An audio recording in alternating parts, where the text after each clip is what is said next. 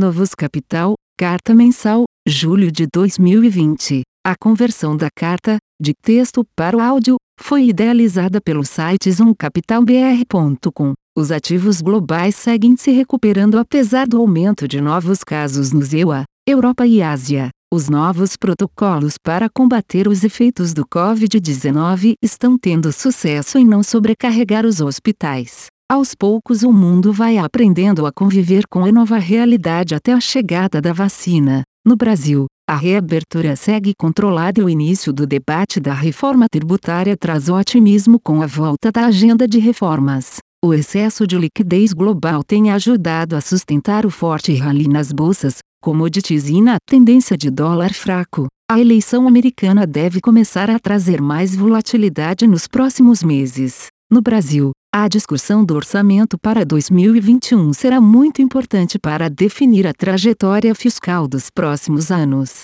Internacional. O mês de julho mostrou algumas dinâmicas interessantes para imaginarmos o que ocorrerá em termos macroeconômicos nos próximos meses. O chamado efeito champanhe para a atividade econômica foi muito forte, com recuperação expressiva da atividade ao redor do mundo, conforme as medidas de isolamento social começaram a ser retiradas. A dúvida que resta é: como irá se comportar o crescimento na margem após esse efeito champanhe? Uma das abordagens argumenta que os estímulos econômicos alocados nas economias foram tão expressivos que permitirão uma velocidade de crescimento mais elevada que a vista no período pré-pandêmico. Essa hipótese é reforçada pela avaliação de que as autoridades monetárias globais indicam que o expansionismo monetário permanecerá em vigor por pelo menos mais dois anos. Além disso, a mudança de paradigma com relação à política fiscal em algumas sociedades, especialmente na Europa, indica que haverá um período prolongado de manutenção também do expansionismo fiscal. Por outro lado, o argumento de que sairemos da crise com uma dívida mais elevada e um cenário mais desafiador para empresas, com diversas falências, traz receios de que essa recuperação inicial possa ter vida curta. Nossa opinião ainda pende para o lado mais otimista. Assim, os indicadores de atividade ASEU a serem divulgados serão um termômetro importante, porque a atenção deve ser direcionada aos indicadores ESEUA, porque, no curto prazo, os indicadores de atividade americanos serão afetados pelo ressurgimento dos casos de COVID em alguns estados ao longo do mês passado. Esse ressurgimento levanta dois pontos relevantes. 1. Um, independente de decisão oficial sobre decretar lockdown nas economias, a decisão individual tende a ser de redução de mobilidade e consumo de forma que existe um componente autônomo de redução na demanda. 2. O total de hospitalizações e novos casos foi semelhante ao ocorrido em março-abril e mesmo assim a mortalidade limitou-se a cerca de metade da observada anteriormente. Na verdade, a letalidade da doença nos EUA se encontra entre 1% e 2%, mesmo com uma taxa menor de testagem dos casos assintomáticos, indicando um aprimoramento do tratamento da doença, o que, mesmo em caso de ocorrência de segundas ondas, diminui os riscos de vermos, novamente, impacto econômico tão expressivo quanto os observados na primeira metade deste ano. Outro assunto que será muito importante no segundo semestre tem relação com os dois pontos citados acima é a eleição americana. Vimos recentemente uma forte perda de apoio do presidente Donald Trump. No patamar atual, as indicações seriam de uma vitória democrata, embora, faltando pouco menos de 100 dias para a eleição, ainda há tempo de uma recuperação da popularidade. Mas o que deveria importar mais hoje em dia, COVID e a economia, em nossa visão, uma parte relevante da perda recente de popularidade do presidente americano ocorreu por causa do ressurgimento dos casos de coronavírus, principalmente em estados majoritariamente republicanos. Com a doença dando sinais de ter atingido o máximo nesses locais, espera-se que haja uma melhora na popularidade do incumbente que isso torne o resultado eleitoral mais incerto e com grandes implicações a mercado. Brasil. O efeito champanhe também está sendo observado no Brasil, com surpresas de atividade econômica à medida que o isolamento social é flexibilizado. As surpresas positivas ocorreram principalmente na indústria e no varejo, enquanto o setor de serviços decepcionou. Entendemos que, para que este setor mostre recuperação mais robusta,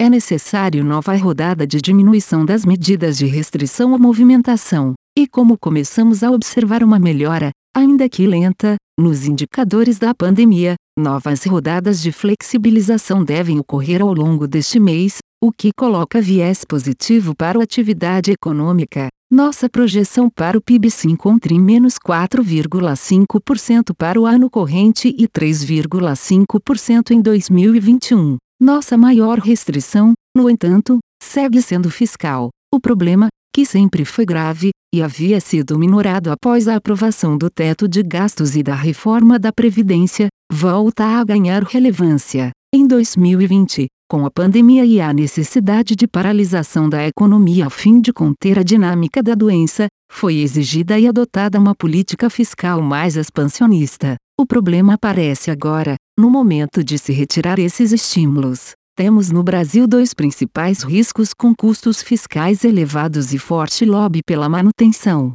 O primeiro é o Corona Voucher, programa caro e mal focalizado, que, ao mesmo tempo, foi o programa garantidor da manutenção da popularidade presidencial mesmo em um momento de crise econômica e política, o que torna sua retirada mais difícil. Vemos um esforço do Ministério da Economia para que o programa permanente caiba dentro do orçamento e do teto de gastos, mas isso parece pouco factível. Outro programa com custo elevado e forte lobby pela manutenção é o da desoneração da folha de pagamentos. A manutenção desses dois programas muito provavelmente levaria a um rompimento do teto de gastos, o que teria implicações importantes para os mercados locais. Além disso, vemos dentro do próprio governo pressões para a retirada dos investimentos da regra do teto de gastos, o que também seria bastante negativo em termos de credibilidade fiscal. Finalmente, nossa projeção de inflação para 2020 se encontra em 1,5% e,